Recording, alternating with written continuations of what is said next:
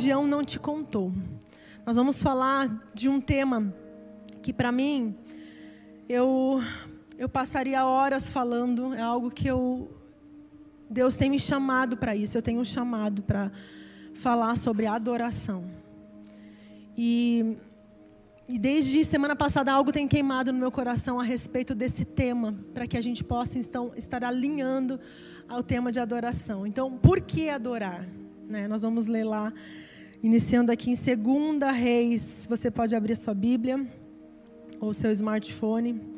2 Reis 17. É uma leitura um pouquinho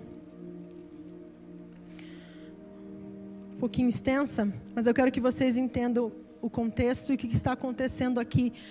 Hoje vai ser uma noite de ensino, uma noite didática. Nós vamos falar sobre o que é adoração, como adorar, por que é importante adorar.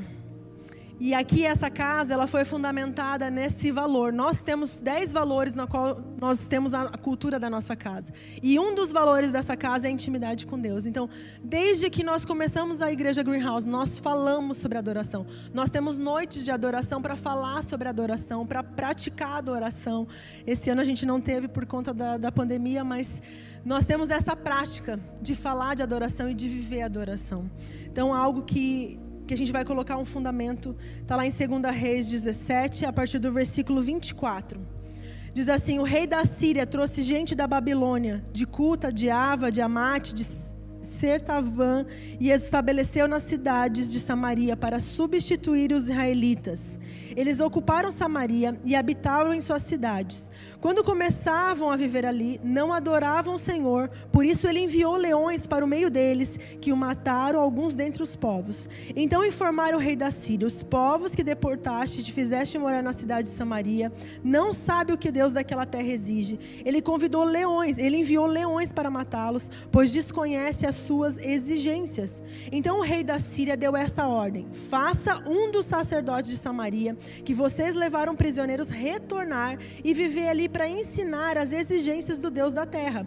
Então um sacerdote exilado de Samaria veio morar em Betel e lhes ensinou a adorar o Senhor. No entanto, cada grupo fez seus próprios deuses nas diversas cidades em que moravam e puseram nos seus altares idólatras que o povo de Samaria havia feito.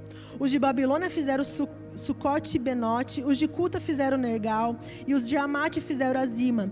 Os aveus fizeram Nibás e Tarcate. Os servavitas queimavam seus filhos em sacrifícios, e Adremaleque e Anemeleque, deuses de Ster e Ser Farvaim. Eles adoravam o Senhor, mas também nomeavam qualquer pessoa para lhe servir como sacerdote nos altares idólatras. Adoravam o Senhor, mas também prestavam culto aos seus próprios deuses, conforme os costumes das nações de onde haviam sido trazidos. O que, que a gente entende aqui? O que, que nós acabamos de ler? O povo da Babilônia invadiu Samaria o rei traz todo esse povo então para habitar Samaria, tira, substitui, tira os israelitas, vem povos de outras nações habitar Samaria. Só que daí começou leões invadir lá o local e matar algumas pessoas e eles ficaram apavorados e falaram assim: alguma coisa está acontecendo. Eu acho que esse povo não entende o que Deus quer. Traga de volta um sacerdote que ensine o povo a adorar que ensine o povo as exigências desse Deus. Eles não conhecem o Senhor. E quando nós lemos Senhor aqui, olha só. Então, um sacerdote exilado de Samaria veio morar em Betel e lhes ensinou a adorar o Senhor. O Senhor, no original, é Yahvé. Yahvé significa o nome do próprio e único Deus verdadeiro. Então, esse era Yahvé, o Senhor, o Deus verdadeiro. E eles vêm, então, traz esse, sacerdote para ensinar. Só que acontece uma mistura. Eles começam a adorar os deuses deles, adoram o Senhor e acontece um sincretismo. Sincretismo é uma mistura de religiões. Começa a adoração de tudo quanto é jeito. Um sacrificam, sacrificam os filhos, outros fazem altares idólatras. E começou aquela bagunça ali dentro dessa, dessa cidade de Samaria. Então, a primeira coisa que nós atendemos aqui, o primeiro ponto que eu quero falar com vocês é que adoração é algo para ser ensinado. Eles trouxeram um sacerdote para voltar para Samaria, para ensinar o povo a adorar. Então, a adoração é algo que nós precisamos aprender, é algo que precisa ser ensinado. E existem muitas formas de adoração. Eu, eu, por exemplo, se eu entrar num templo budista, eu não sei como me comportar lá. Eu não sei como é que é as exigências desse Deus. Eu não sei se tem que tirar os calçados para entrar. Eu não sei se eu tenho que me prostrar. Eu não sei. Então existem muitas formas de adoração e existem muitos deuses eu desconheço a forma de adoração de outros deuses, eu desconheço. Agora, no texto que nós lemos, nós vemos que eles adoravam vários tipos de deuses, mas eles não sabiam adorar a Deus, o Deus verdadeiro, Yahvé, o Senhor. Então, o segundo ponto que eu quero trazer aqui é que nós temos a tendência de adorar aquilo que é familiar. Então, a nossa tendência é adorar aquilo que é familiar para nós. Então o que acontece aqui? Eles estão adorando e trazendo aquelas bagagens daquilo que eles sabiam e daquilo que eles estavam acostumados a adorar, que eram os deuses deles. Então eles trouxeram ali para Samaria e fizeram aquela mistura toda. Eu não sei qual é a tua bagagem a tua bagagem espiritual, eu não sei o que você aprendeu das religiões dos seus familiares, eu sei as minhas, mas eu não sei o que você aprendeu, qual cultura você estava inserido.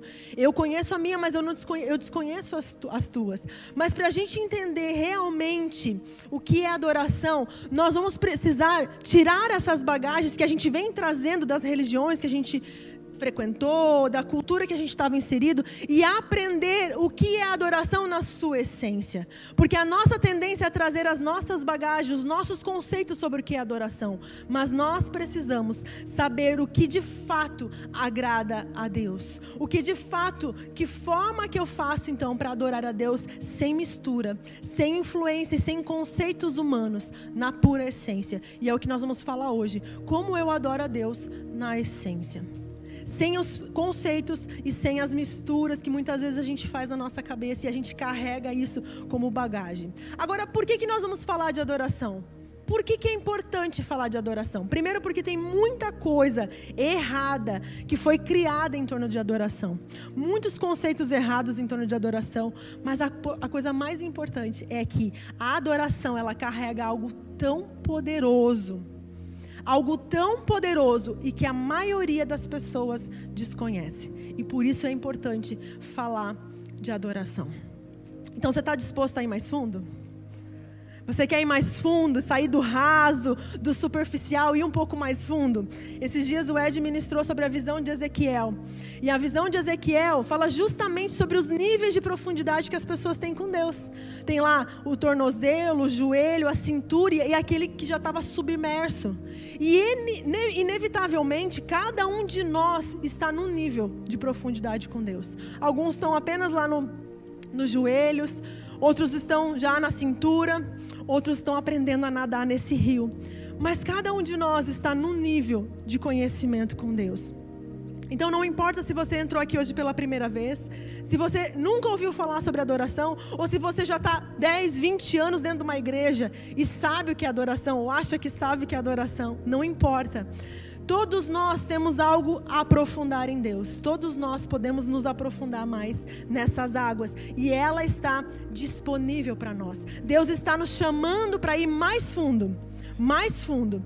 Então, depende de cada um de nós decidirmos se a gente quer entrar em águas profundas ou se nós vamos ficar satisfeitos com o raso. E vocês vão perceber que muitas vezes nós estamos vivendo uma adoração superficial. E a adoração é a coisa mais importante que nós estamos fazendo aqui nesse momento. Quando nós nos reunimos como igreja, a coisa mais importante não é a palavra. A coisa mais importante não é a comunhão que a gente tem com os irmãos. A coisa mais importante é o momento da adoração, quando nós nos conectamos com Deus. E vocês vão entender isso hoje.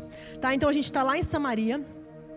Falamos lá o que aconteceu em Samaria. Esse povo veio habitar então a cidade de Samaria. Mas agora a gente vai dar um salto na história. A gente vai lá para João 4, no Novo Testamento. Em João 4, versículo 4. Então agora a gente vai dar um salto. E nós vamos para Samaria de novo. Só que num outro tempo. João 4, no versículo 4 até o 24.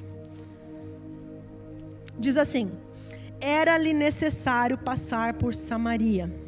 Assim chegou a uma cidade de Samaria chamada Sicar, perto das terras que Jacó dera a seu filho José.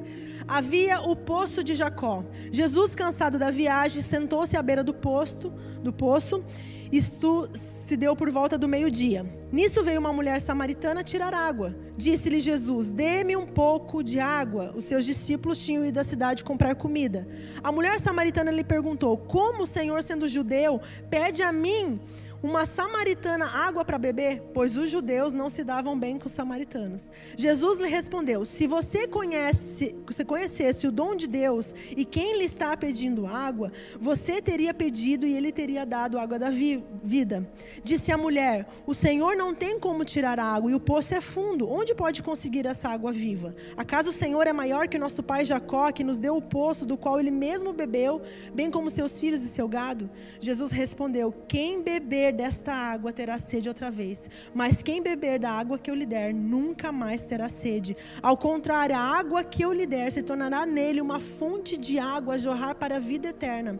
A mulher lhe disse: Senhor, dê-me dessa água para que eu não tenha mais sede, nem precise voltar aqui para tirar água. E ele lhe disse: Vá e chame seu marido e volte. Não tenho marido, respondeu ela. Disse-lhe Jesus: Você falou corretamente, dizendo que não tem marido. O fato é que você já teve cinco e o homem com quem agora vive não é seu marido. O que você acabou de dizer é verdade. Disse a mulher: Senhor, veja o que é profeta. Os nossos antepassados adoravam neste monte, mas vocês, judeus, dizem que é em Jerusalém que é o lugar de adoração. Jesus declarou: Creia em mim, mulher. Está próxima a hora em que vocês não adorarão o Pai nem neste monte, nem em Jerusalém. Vocês, samaritanos, adoram o que não conhecem. Nós adoramos o que conhecemos, pois a salvação vem dos judeus. No entanto, está chegando a hora, e de fato já chegou, em que os verdadeiros adoradores adorarão o Pai em espírito e em verdade. São estes os adoradores que o Pai procura. Até, até aí somente. Então agora a gente foi para Samaria numa outra época, numa outro, num outro tempo na história. E agora Jesus está em Samaria.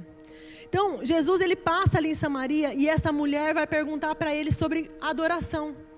Jesus, então me diz aonde que quer adorar? É nesse monte? Os judeus dizem que é em Jerusalém. Aonde de fato nós temos que adorar? Olha só que interessante. Primeiro vamos trazer o contexto aqui. A gente leu um, um versículo que falava assim: porque os samaritanos não se davam bem com os judeus. Por que disso? Os judeus não se davam bem com os samaritanos por causa dessa mistura, dessa mescla que tinha acontecido naquele texto que a gente acabou de ler em 2 Reis 17. Essa mistura que houve dos povos fez com que os judeus não se relacionassem mais com os samaritanos, porque a Samaria foi habitada por vários povos. Então, Jesus, ele falou assim, era necessário passar por Samaria. Então Jesus estava lá em Samaria, um lugar onde era improvável dele estar. Mas ele foi para Samaria porque ali havia uma sede. E por isso Jesus foi para lá, porque havia sede. E olha que interessante, o encontro de Jesus acontece justamente no poço, porque o natural, ele aponta para o espiritual. Aquela mulher estava naquele poço ao meio-dia porque ela tinha sede.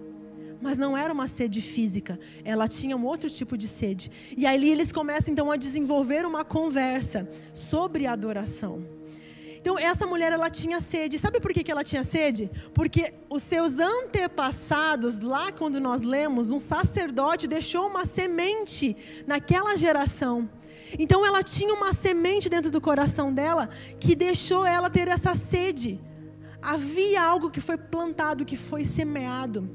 E aqui eu não sei se vocês conseguem perceber o poder que há no, no ensino, o poder que há na palavra que não volta vazia, nessa palavra que ela realmente cumpre, que ela ultrapassa gerações, ela cumpre o seu propósito. Aqui é muito importante nós entendermos que a adoração que essa mulher queria, essa pergunta que essa mulher fez sobre adoração, ela é resultado dessa semente que os seus antepassados tinham colocado no coração dela. Eu fui criada dentro do catolicismo. E eu, eu participei de novena, de procissões. Né? E eu tem algo que eu me lembro que marcou a minha vida.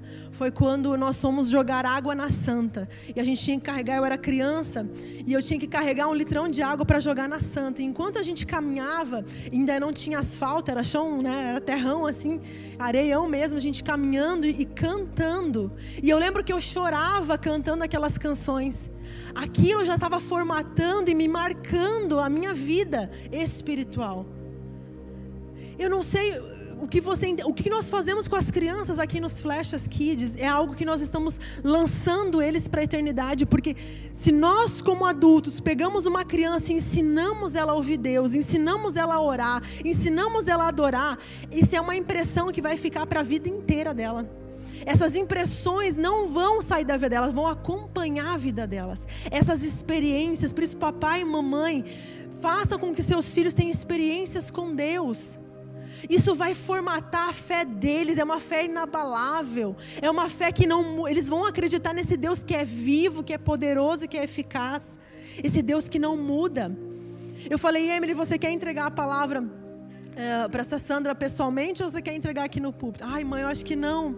Eu falei, filha, mas você, você crê que Deus falou contigo? Sim, mãe, eu creio. Então eu falei, então você vai junto comigo. Ela falou assim: sim, mãe, eu creio. Eu falei, então se você crê que Deus falou contigo, então você vai. O que, que eu estou fazendo isso com ela? Eu estou ensinando ela que esse Deus fala com as pessoas, que esse Deus é real, que esse Deus é verdadeiro. Então, todo o ensino que você coloca numa criança, ele está formatando algo dentro dela, você está deixando uma semente. E essa mulher tinha uma sede dentro dela, porque alguém colocou uma semente na sua geração, que foi passando de geração. Ela falou: Os meus antepassados nos ensinaram a adorar nesse monte. Ela tinha algo dentro dela, ela não sabia. E quando eu ia entregar a água na santa, eu tinha uma sede, eu não sabia do que. Por que, que eu estava quebrantada e chorava?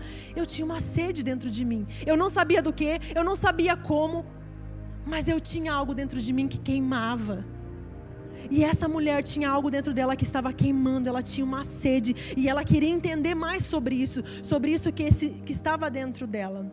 Então, o terceiro ponto que eu quero trazer é que Deus deixou anseios no coração do homem. Deus deixou anseios no coração do homem. Todos nós temos anseios. Sabe que Eva, ela só foi enganada porque havia um anseio dentro dela. Eva só foi enganada porque ela tinha um desejo. Havia um desejo e a serpente soube tocar diretamente naquele anseio, naquele desejo do coração dela. Então nós somos criados com anseios e Deus nos fez assim para que nós pudéssemos nos saciar nele. Deus nos fez com esses anseios no nosso coração para que nós encontrássemos a fonte inesgotável, a única fonte que nos sacia. Porém, muitas vezes nós saímos atrás de todas as fontes para nos saciar. Quando Deus quer que Ele seja a nossa única fonte. Então agora é fácil de entender por que, essa mulher samaritana pergunta sobre adoração. Quando Jesus fala, vai lá e chama seu marido. Por que, que Jesus fez essa pergunta quando ela, per... quando ela está lá falando, Jesus, eu não quero ter mais sede? Jesus fala assim, então vai lá e busca teu marido e volta. Por que, que Jesus faz esse questionamento? Nesse momento da conversa. Parece que não tem nexo essa conversa. Jesus está falando de água, de sede, de água que mata a sede. E daqui a pouco ele falou assim: vai lá e chama teu marido. Porque Jesus foi muito intencional em tocar justamente no vazio daquela mulher. Porque essa mulher tinha um anseio no coração dela que ela buscava satisfazer com relacionamentos. Ela já tinha tido cinco maridos e esse que ela estava vivendo não era dela, provavelmente de uma outra mulher. Provavelmente ela estava vivendo o adultério. E essa mulher tinha um anseio onde ela tentava suprir esse anseio nos relacionamentos. E Jesus vai e toca na ferida. Ele vai e toca no vazio. Ele falou: vai lá e chama teu marido. Você quer falar de vazio? Você está com sede? Então vamos falar do vazio. Vamos falar daquilo que está te doendo, daquilo que você está procurando. Aonde você está procurando? Eu sou a água viva, eu mato a sede, você nunca mais vai ter sede. Mas primeiro vamos falar disso aqui. Nós não falamos do nosso vazio, sendo que nós temos que falar do nosso vazio com Jesus. É com Ele, com a fonte, é o único capaz de satisfazer. É com Ele que nós precisamos falar dos nossos vazios, dos nossos anseios. O que, que o teu coração deseja? O que, que a tua alma tem buscado?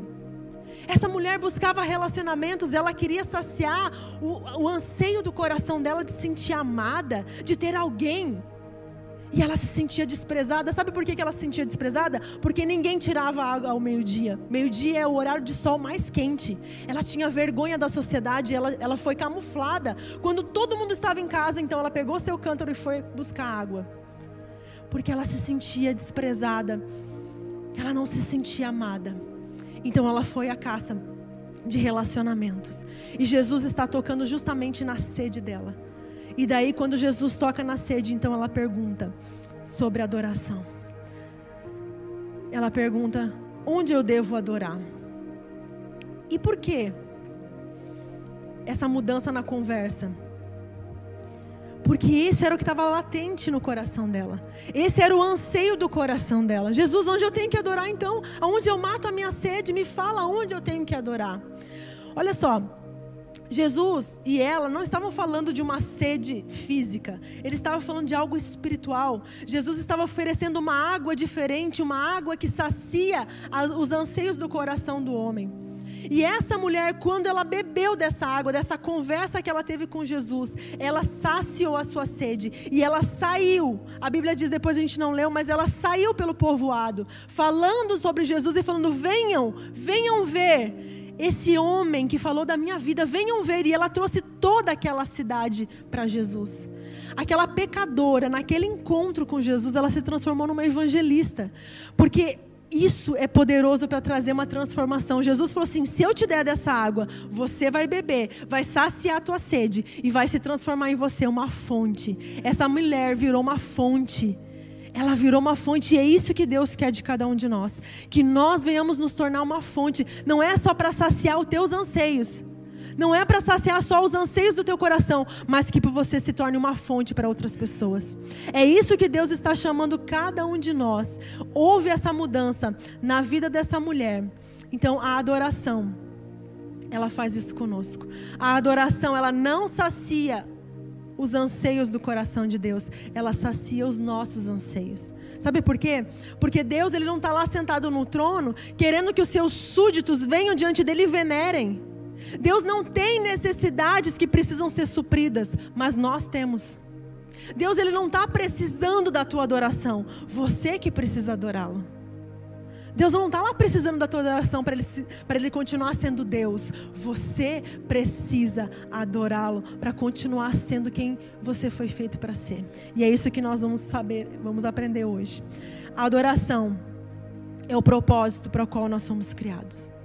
Deus nos criou com um propósito. Um único propósito é adorá-lo. Vocês sabiam disso? Se você falar assim, ah, mas eu não sei qual é o propósito da minha vida, adorar a Deus. O teu propósito, Deus te criou, e quando Ele te criou, Ele colocou fôlego de vida em você. E agora esse fôlego de vida é para você adorar o Senhor. Salmo 156 diz assim: Tudo quanto tem fôlego, louve ao Senhor. Você tem fôlego? Então, esse fôlego que Deus te deu e te permite ainda viver, é para que você gaste ele louvando ao Senhor, adorando ao Senhor. Agora, preste atenção em algo. O propósito de Deus, lá no jardim, quando Deus colocou o homem, era para que o homem estivesse olhando para ele. Deus queria que o homem olhasse para Deus e visse refletido nele a sua imagem. Esse era o propósito. Por isso que havia essa comunhão, por isso que Deus não fazia isso com nenhuma outra criatura, mas com o homem. Ele visitava todos os dias o homem e ele falava face a face com o homem. Ele contemplava a face do homem, o homem contemplava a face de Deus. E isso fazia com que, quando o homem olhava para Deus, ele sabia quem ele era. Nós nos vemos, nos vimos refletido na face de Deus. Eu me encontro quando eu olho para Deus. Eu me encontro quando eu estou diante dele. Você só vai saber da tua identidade quando você estiver olhando para Deus. Porque enquanto eu olho para Deus, eu vejo a glória. Enquanto eu olho para Deus, eu vejo a glória. E a glória é o design original de Deus para o homem. O homem foi revestido de glória no jardim. Deus colocou assim: Eu vou dar a minha glória para você, eu vou te revestir de glória. Sabe o que acontece com o pecado? Romanos 3, 23 diz: E todos pecaram e destituídos foram da glória de Deus. Eles perderam essa, esse revestimento. Eles perderam com o pecado, eles não, eles não estavam mais carregando a glória de Deus. Mas lá no jardim, Deus colocou a glória dele no homem. E esse era o propósito de cada um de nós carregarmos a glória de Deus. Que cada um de nós, quando estivermos passando pela rua, as pessoas olhem para nós e vejam o amor de Deus. Eles vejam o caráter de Deus em nós, que eles possam ver Deus através da nossa face. Que quando Deus olhar, quando as pessoas olharem para vocês, elas possam ver Deus. Elas possam ver os atributos de Deus em você. Esse é o propósito original que Deus tinha para o homem. Mas o que acontece? A tragédia que acontece com a queda é que Adão e Eva esqueceram o propósito da sua existência. Eles esqueceram de quem eles eram. Porque ao passo que eu não estou mais olhando para Deus e não estou me vendo nele, e agora eu estou afastado de Deus, eu começo a esquecer quem eu sou. E assim as pessoas hoje estão. Elas não sabem mais qual é o propósito de vida delas. As pessoas estão caminhando confusas, à procura de explicações para a vida. E elas buscam explicações, e essa busca por explicações surgem as religiões tentando explicar. Tentando matar o anseio do coração das pessoas por adoração. E as religiões então começam a surgir, mas elas não lidam com essa desordem interior do homem. A religião, nenhuma delas, é capaz de lidar com a desordem interior que está dentro do coração do homem. Nenhuma religião é capaz de satisfazer os anseios do teu coração. Nenhuma. Mas Jesus consegue porque Ele é a fonte de vida. Só em Deus os nossos anseios são respondidos. Só em Deus a minha crise de identidade é respondida e resolvida. Só em Deus eu descubro quem eu sou e o que eu devo fazer. Agora, entendam algo. Adorar a Deus vai consolidar o teu propósito e a tua identidade. Se você não sabe quem você é, se você não se sente amada, se você tem crises dentro de você, de quem você é, do quão precioso e preciosa você é. Se você carrega essa crise de identidade, de paternidade, sabe aonde você resolve isso? Na presença de Deus. Porque quanto mais eu passo na presença dele, mais ele vai ordenando as coisas dentro de mim. Ele vai alinhando as coisas dentro de mim. É na presença dele que eu me encontro. Agora, depois da queda, o homem passou a andar distante daquilo que definia ele. E aí começa a acontecer tanta desorientação espiritual. Aí começa a acontecer tanta desordem moral e emocional. As pessoas estão confusas. Elas estão perambulando por aí, elas não sabem mais o que é certo, o que é verdade, elas abraçam uma verdade, elas levantam bandeiras a favor disso, a favor daquilo. Todo mundo quer abraçar uma verdade e as pessoas estão confusas, cheias de informações de tudo, sobre tudo, todo mundo fala sobre tudo. Hoje todo mundo tem opinião para tudo, e a gente vai abraçando uma verdade aqui, vai abraçando outra verdade ali, pega um conceito aqui, torna uma verdade para mim, pega outro conceito que o outro falou, daí a gente também torna aquilo uma verdade para nós. E o mundo está assim. As pessoas perambulando confusas. Porque a única coisa que pode me definir, a única coisa que pode me ordenar dentro de mim é a presença de Deus. Se eu não voltar para Ele, se eu não voltar à essência, eu vou continuar perambulando com as minhas confusões, com as minhas, com as minhas neuras. Sabe que eu tenho uma mania muito feia, que é deixar o celular zerar eu não carrego. A minha filha fica louca, mãe, teu celular está 1%, vai acabar a bateria. Eu falei, deixa acabar. Quando zera, eu coloco então na fonte. Eu não carrego antes de zerar tudo. Mas tem algo que acontece, meu celular sempre está 1%. Ele tá, não sei o que acontece, descarrega muito rápido. E sempre está 1%. E esses dias eu fui tentar ouvir um áudio, quando ele estava 1%. E eu clicava, mas será que esse áudio veio mudo? Não pode ser, eu não estou conseguindo ouvir o áudio. E daí eu, fui, eu percebi que quando está em 1%, o celular começa a desabilitar algumas funções. Ele não faz, ele não trabalha 100% nas suas funções. E algo me fez pensar sobre isso. Assim é o ser humano, desconectado de Deus, ele começa a apresentar defeito. O homem, quando está desconectado da fonte, ele começa a trabalhar no limite da sua capacidade. Está sempre trabalhando no limite. Meu celular está sempre no, no limite ali. Quando eu faço isso, eu estou fazendo o quê? Eu estou fazendo ele trabalhar a, o máximo que ele dá. E o homem faz, acaba fazendo isso. E nós, precisamos voltar para a fonte para voltar a viver plenamente. Somente conectado com a fonte eu vou conseguir viver uma vida plena. Por isso que as pessoas estão confusas, elas estão ali é, não funcionando direito, porque elas não estão conectadas com a fonte. E a gente insiste em ir até as últimas consequências. No fundo, inconscientemente, nós temos um pensamento: eu vou indo, vou indo até onde dá, eu vou ver até onde eu consigo ir sem Deus. E a gente vai. A gente faz as nossas coisas, vai, vai, vai, vai. E quando a gente está no nosso limite, a gente volta para Deus. Ai, Deus, agora eu preciso ir para a igreja, agora eu preciso orar, agora eu preciso ler a Bíblia. Mas a gente insiste em ir, ir, ir o mais longe que a gente pode. E quando não dá mais, a gente volta de novo e reconecta na fonte. E a gente vive nesse vai e vem, nesse vai e vem. Isso não é a vida que Deus tem para nós. Isso não é a vida que Deus projetou para nós. Deus nos projetou para estar conectado todos os dias na fonte. Deus nos projetou para estar nele, conectado nele. Ele é a fonte de vida. Agora, o que, que é adorar? Como é que eu faço para adorar? Será que eu estou fazendo do jeito certo? Não sei se você já teve essa pergunta, essa dúvida. E como eu falei, uh, muitas vezes a gente é importante falar sobre adoração, porque nós precisamos nivelar. Eu sei que talvez você entrou aqui e talvez você já tenha frequentado outras igrejas, ou talvez você venha de uma outra religião. E eu quero que você entenda o que, que nós fazemos aqui quando nós levantamos mão, as mãos, quando nós nos ajoelhamos, quando nós adoramos, o porquê que a gente faz tudo isso.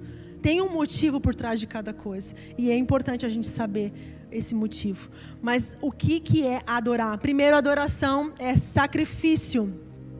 Adoração é sacrifício. Na primeira aliança, adorar era sacrificar. Na nova aliança, em Cristo Jesus, adorar é se render completamente a Jesus.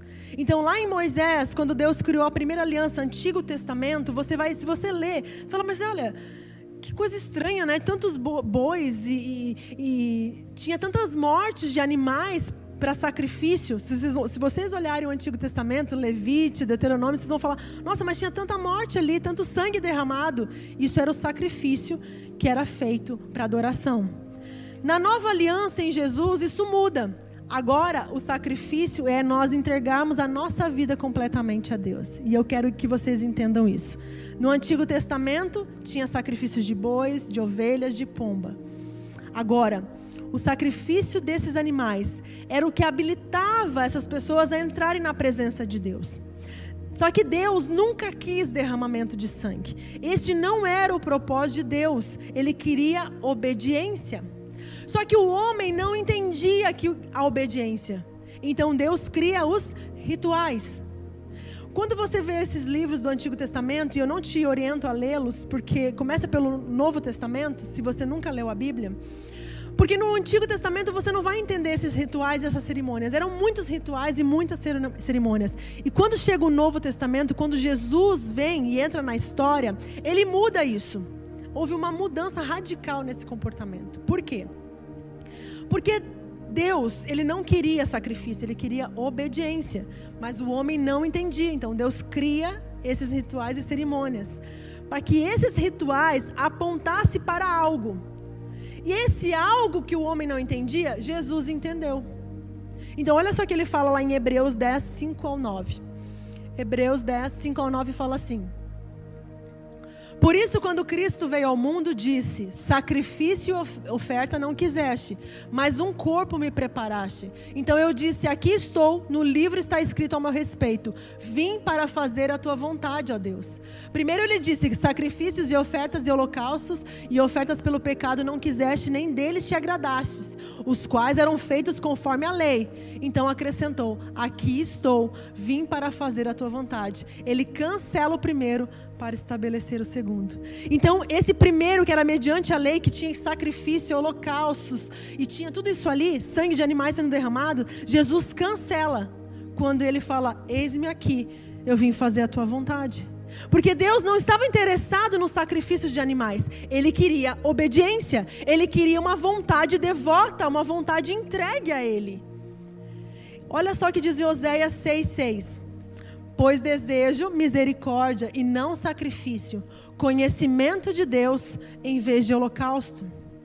Deus não quer holocaustos, Deus não quer sacrifício de animais, Ele quer que nós o conheçamos. Eu quero que vocês me conheçam, conheçam os meus anseios, conheçam o meu coração, e vocês vão perceber que não é sobre animais, não é sobre sangue de animais, é sobre obediência, é sobre relacionamento. É isso que Deus está querendo, e olha lá em Isaías 1,11 ainda. Isaías 1,11. Para que para que me oferece tantos sacrifícios? Pergunta o Senhor. Para mim chega de holocaustos de carneiros e da gordura de novilhos gordos. Não tenho prazer no sangue de novilhos, de cordeiros e de bodes. Não tenho prazer. Deus deixou claro que essa não era a sua vontade. Não é sobre um ritual, é sobre um relacionamento. Adoração não é um ritual, é um relacionamento. A samaritana chega para Jesus e fala: Mas espera aí, então aonde que é? Como é que faz? Me explica. Que forma? Aonde? Que local? Gente, não é sobre um local, é sobre um estado. Jesus responde para ela: é em espírito e em verdade. Vai chegar um dia, de fato já chegou, vocês não adorarão nem aqui, nem nesse monte, nem em Jerusalém, porque Deus procura os adoradores que o adorem em espírito e em verdade. Então não é uma forma, não é um local, é um estado, é em espírito e em verdade. Essa é a única maneira de adorar a Deus, é em espírito e em verdade. Essa é a maneira que agrada a Deus mas ainda assim a adoração ela está ligada ao sacrifício. É mais do que cantar músicas. É mais do que tocar, é mais do que levantar as mãos, é uma entrega. Sacrifício é uma entrega. As pessoas vinham até o altar, traziam o seu animal e sacrificavam. Elas entregavam um animal ao sacerdote, que imolava o animal, derramava seu sangue e ali estava feita a oferta. Hoje, não é mais assim. Mas nós continuamos vindo até a presença de Deus e entregando algo. Não existe adoração sem entrega. Você não consegue adorar a Deus sem uma entrega. E a minha pergunta é: o que você tem para oferecer quando você pisa aqui? Quando você vem na casa de Deus, o que, que você oferece para Ele? O que, que você tem oferecido para Ele? O que, que nós estamos oferecendo para Deus? Gente, eu já saí de cultos onde as pessoas é, saíam, iam para casa descalças. Elas saíam para casa descalças. Porque elas não sabiam mais o que oferecer para Deus. E elas ofereciam os seus calçados. Aí você pode pensar, nossa, que fanatismo. Nossa, nada a ver, que absurdo, né? Ir para casa descalço. Nada a ver isso. Né? Pode parecer uma coisa totalmente sem nexo.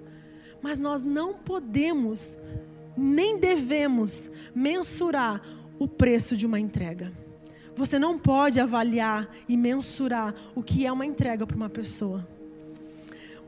Tem uma passagem onde uma mulher entra na casa de Simão e Jesus está lá, ele foi chamado para estar lá no jantar, e essa mulher invade essa casa, ela não foi convidada, e ela invade essa casa e ela derrama um vidro de perfume aos pés de Jesus e começa a massagear os pés dele e chorar e se derramar e adorar a Jesus naquele momento. E todos naquela casa começam a criticar essa mulher. Ah, que desperdício! Olha esse fanatismo aí. E Jesus falou assim: ah, uh, -uh o que ela está fazendo vai estar tá me marcando para a eternidade. Nós não podemos mensurar o preço de uma entrega.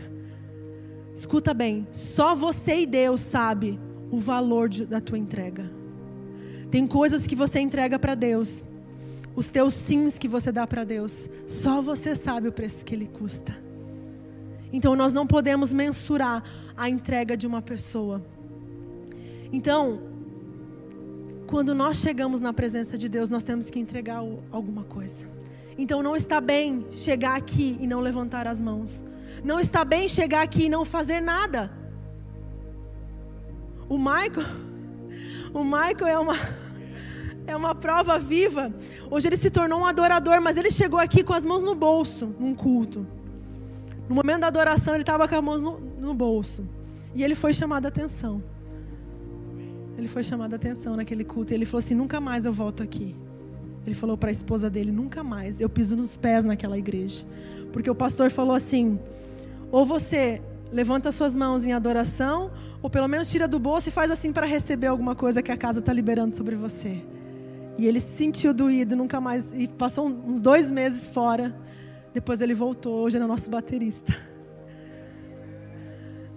Olha o que Deus faz. Porque nós precisamos nos engajar na adoração. Se você tem fôlego, então cante. Cante. Se você tem braço, se Deus te deu braço, e glória a Deus que você tem, levante eles para os céus. Se você tem joelhos, te ajoelha diante do Senhor. Se você tem um corpo que Deus te deu, você pode se expressar com Ele. Se você não quer fazer isso, então entrega teu coração, entrega teus pensamentos, mas entrega alguma coisa, se renda a Deus. Não fique estático, porque diante da presença de Deus, Ele é digno de todo louvor, de toda honra, de toda glória. Eu não posso ficar estático sem nenhuma expressão diante da presença de Deus. Já estou gritando, mãe. Minha mãe está me ouvindo lá no Paraná. Ela falou: Filha, você vai pregar hoje, você vai gritar, né, filha? Eu acho que ela me escuta lá no Paraná, Paraná gritando. Mas, gente, eu não estou aqui me justificando, tá? Para continuar gritando. Eu me, eu me controlo. Mas essa sou eu. Eu não consigo, gente. Eu não consigo Sabe, tem algo que não entra dentro de mim. É saber que as pessoas se reúnem num campo de futebol e elas gritam por causa de um time de futebol. Por causa do seu time, eles gritam, que nem uns animais. Mas se a pastora grita no púlpito, ela recebe bronca depois. Daí as pessoas vão para a rua e elas levantam bandeiras e fazem carreata para o seu, pro seu, pro seu candidato. E as pessoas entregam toda a sua força para o seu trabalho. Trabalho, trabalho, trabalho, trabalho, trabalho, até, no, até o esgotamento. As pessoas vão para o estudo, elas estudam, estudam, estudam, estudam, estudam para ter um diploma. Mas quando nós chegamos na casa de Deus, na presença do Deus Todo-Poderoso, a gente não levanta a mão. Ah, eu estou cansado. Isso eu não consigo admitir. Se tem algo bom em mim, eu entrego tudo para Ele. Se tem força dentro de mim, eu vou entregar tudo para Ele. Se tem alguma dignidade em mim, é para Ele que eu vou entregar. Eu não vou reter o meu melhor. Eu não vou dar o meu melhor para outros. Eu vou dar para o Senhor.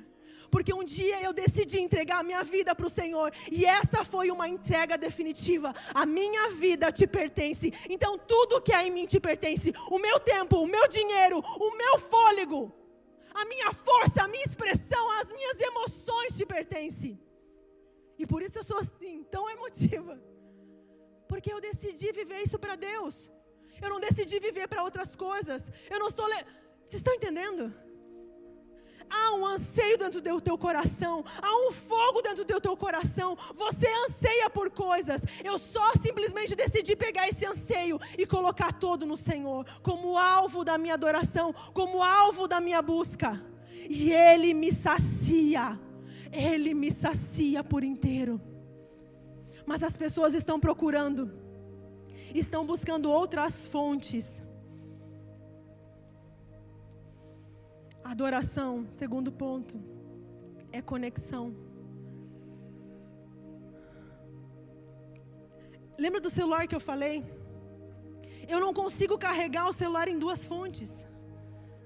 Eu só consigo me conectar com Deus quando eu estou desconectada de tudo ao meu redor. Você não vai conseguir se conectar com Deus se você estiver recebendo e se alimentando de outras fontes. Ah, mas eu não sinto Deus aqui, mas eu não sinto Deus no meu quarto, mas eu não sinto Deus no meu momento de adoração. Porque você está conectado com outras fontes. Desconecta de tudo, se conecta com o Senhor, e eu quero ver se não vai vir vida fluindo para você. Porque Jesus falou: se você beber de mim, da água viva, você nunca mais terá sede e você vai jorrar dessa água para a eternidade. Nós precisamos estar conectados com o Senhor. Agora, infelizmente, nós vivemos uma cultura da distração.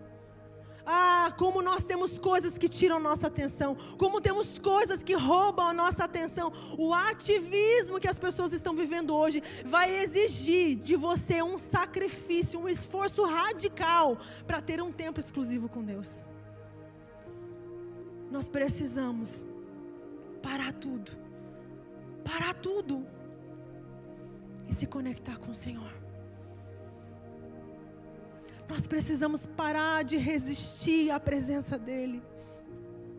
Nós precisamos parar de achar que nós vamos conseguir ir longe sem estar conectado com Ele. Não é possível, não é possível. Se você não compreender a importância da adoração, por que, que nós adoramos, por que, que nós nos ajoelhamos, se você não compreender, você vai continuar vindo aqui e achando que a adoração é simplesmente parte de uma liturgia do culto. Ou talvez, se você está aqui pela primeira vez, a adoração vai ser a parte que você menos entende. Olha, eu fui lá, né? Mas eu não entendi aquela parte das pessoas lá levantando as mãos, gritando e se ajoelhando. Essa parte eu não entendi. Se você não compreender, você só vai achar assim: nossa, as músicas são boas. A gente, eu me sinto muito bem cantando as músicas. Não, não é isso. Não é sobre se sentir bem. É sobre entregar algo. É sobre sacrificar algo para o Senhor. É sobre fazer uma entrega, é sobre uma conexão. E agora entendam bem: existe algo que a adoração faz por você, que sem pregações não vão fazer. Você pode ouvir quem você quiser no YouTube. Você pode ir em conferência, você pode ir em congresso, você pode ir em seminário, você pode ouvir o maior pregador do mundo. A adoração faz por você o que essas coisas não conseguem fazer.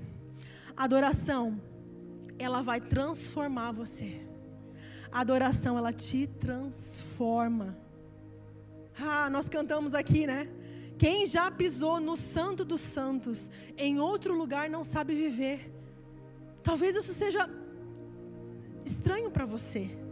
O Santo dos Santos, no Antigo Testamento, era um lugar onde havia a, a arca da aliança, onde Deus se manifestava entre os querubins é onde a glória de Deus se manifestava. Haviam três partes nesse tabernáculo: o átrio, o lugar santo e o santíssimo lugar, que é o santo dos santos. Esse é o lugar de águas profundas. Mas tem gente que fica no átrio, no raso, como na visão de Ezequiel. Então, com água só no tornozelo. Tá bom lá. Mas Deus está convidando você para ir em águas profundas. Deus está convidando você e Ele falou assim: o caminho foi aberto, o véu se rasgou. Esse véu separava esse santíssimo lugar porque era um lugar muito íntimo, muito do secreto. A gente tem um curso Segredos do Secreto. Porque a gente fala justamente como acessar esse lugar. Como eu posso acessar esse lugar que foi aberto para mim e para você? Jesus se tornou o sacrifício definitivo que nos traz o direito, que nos habilita de uma vez por todas a estar na presença de Deus. E essa adoração, ela nos marca, ela nos transforma. Terceiro ponto, adoração é contemplação. E existe algo na adoração que se chama o princípio da semelhança. Grave bem isso. Existe algo na adoração que se chama princípio da semelhança. Eu me torno aquilo que eu adoro. Salmo 115. Torne-se semelhantes a eles os que o fazem e quanto neles confiam. Esse salmo está falando de ídolos, de ídolos, de imagens Torna-se semelhantes a eles os que o fazem, quanto neles confiam. Eu me torno aquilo que eu adoro. 2 Coríntios 3,18.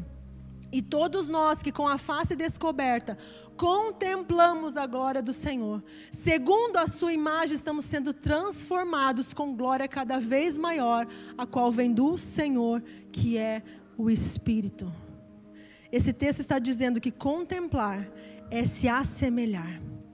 Contemplar, quando você contempla, você se torna. E essa é a verdade poderosa sobre a adoração. A adoração tem o poder de te transformar. A adoração tem o poder de mudar você. Você sabia disso? Você quer saber o que uma pessoa adora? É só ver o que ela carrega. Se ela, se você olha para uma pessoa e só vê trabalho, se você olha para uma pessoa e só vê aparência, se você olha para uma pessoa e só vê o passado, ela só consegue falar do passado, ela só consegue viver no passado, ela só carrega os fantasmas do passado. É isso que ela está adorando. Agora, se você vê Cristo em uma pessoa, se você vê que ela está carregando a Cristo, você sabe então que ela é uma adoradora de Cristo. Nós carregamos aquilo que nós adoramos, nós manifestamos aquilo que nós adoramos. Porque a adoração tem o poder de me transformar no objeto da minha adoração. Torna-se semelhantes àqueles que o adoram. Eu me torno o objeto da minha adoração. Por isso que Deus, quando criou o homem no jardim, ele falou assim: Eu quero que você fique olhando para mim. Olhe para mim. Porque enquanto você estiver olhando para mim, você vai me ver refletido em você. Mas quando você começar a olhar para outras coisas, você já não carrega mais a minha imagem.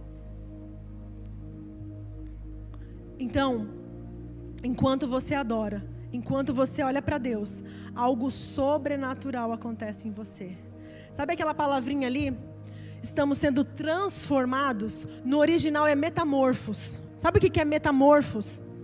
É uma transformação de uma estrutura em outra. É o que acontece com a lagarta. Ela se transforma numa borboleta. Quando nós contemplamos a Deus, quando nós adoramos na, na contemplação de Deus, nós somos transformados. Uma metamorfose acontece em você. De pecador você se torna filho. A samaritana adúltera pecadora se tornou uma evangelista.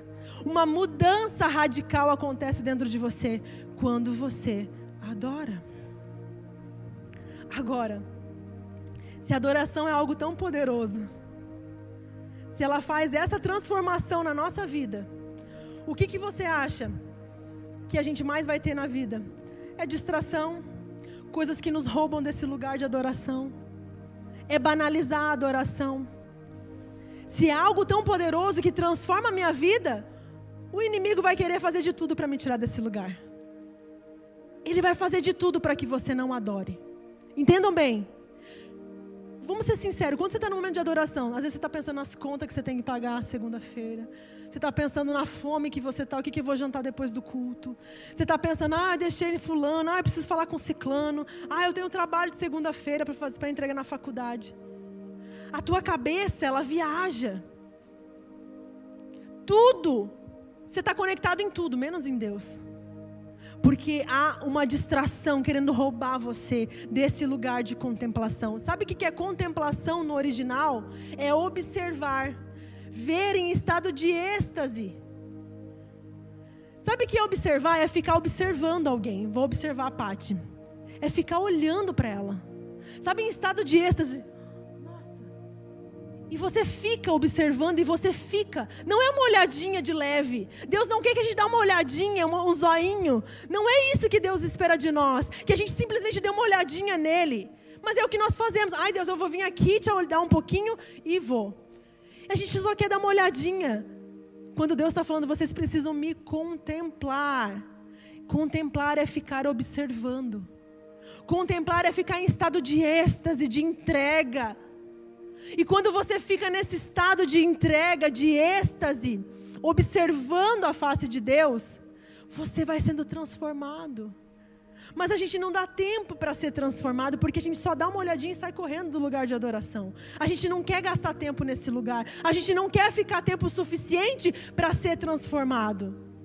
Porque a gente tem muita coisa para fazer. Ah, esse celular tem que funcionar, vou tirar logo do carregador. Só dá uma carguinha lá, 5%. Opa, já tá bom, vamos de novo. Não é assim que a gente faz com a nossa vida? A gente faz a mesma coisa, esse ritmo frenético que a gente está. A gente faz com as coisas naturais, a gente faz com as coisas espirituais. A gente quer produtividade, a gente quer resultado imediato. E a gente não gasta tempo contemplando. E porque nós não gastamos tempo contemplando, a gente não vê transformação acontecendo. Porque o anseio do coração de Deus, o desejo e o propósito de Deus é que nós possamos sair pelas ruas manifestando quem Ele é. A Bíblia diz que a natureza aguarda ansiosamente, com grande expectativa, a manifestação dos filhos de Deus. Sabe o que é isso? O mundo lá fora, tudo que tem vida, a natureza, ela está aguardando com grande expectativa que os filhos de Deus se manifestem, aqueles que carregam a identidade do Pai. Mas sabe quando o filho se manifesta? Quando ele olha na face do Pai. Porque ele se vê refletido no Pai. Voltando lá no, no Rei Leão, que depois que eu falei, todo mundo assistiu. No filme Rei Leão, nesse Rei Leão, esse último agora que lançaram, o Simba, ele vê a face do pai dele refletido na água. E o macaquinho fala: agora, quem você está vendo? Ali é um simbolismo de que nós temos que olhar para Deus e ver refletido a nossa imagem nele. Nós precisamos estar olhando para Deus. Mas quando nós desviamos o nosso olhar do Senhor, e, gente, tem algo que a gente fez ontem no jantar de casais, foi muito engraçado. Nós pedimos que os casais olhassem um para o outro. E ficassem um tempo olhando um para o outro. E sabe que tem alguns casais que não conseguiram ficar se olhando. Encontraram dificuldade de permanecer olhando para o seu cônjuge. Se nós temos dificuldade de olhar para o nosso cônjuge, nós também temos dificuldade de ficar olhando para Deus. Agora, não existe adoração sem contemplação. Você precisa contemplar. Senão, você está lá só no, no raso. Você precisa chegar nesse lugar de contemplação. E eu não sei quais os conceitos que você teve sobre adoração. Não sei o que a religião te ensinou. Eu não sei quais são os, os, conceitos que você absorveu da religião. Eu não sei as travas que você tem. Ah, mas eu, eu era muito travada, eu não me ajoelhava, eu tinha dificuldade. Eu também tinha travas. E eu não sei quais são as suas travas, mas existe algo que funciona para quem está chegando hoje pela primeira vez e para quem está anos frequentando uma igreja. Existe um princípio que não muda. Existe um princípio que não muda, ele é o mesmo. Ele, ele começa desde o dia que você aceitou Jesus na tua conversão até o teu último suspiro na tua caminhada com Cristo vai funcionar da mesma maneira. Você escolhe se vai deixar o altar vazio e você vai ser uma pessoa morna, uma pessoa sem reação, uma pessoa sem expressão na adoração. É você que decide, ninguém pode fazer isso por você. Eu posso te ensinar como nós ensinamos o Michael, pelo menos tira a mão do bolso. Isso é um ensino, não foi um confronto. A gente queria ensinar ele. Hoje ele é um adorador, um referencial de adorador. Mas precisa ser ensinado. Pelo menos tire a mão de bolso, faz assim para receber. Nós decidimos o que nós vamos fazer. Cada um vai fazer a sua entrega. Você decide o que você vai entregar. Agora, a decisão de cada uma vai definir o que você vai receber da parte do Senhor.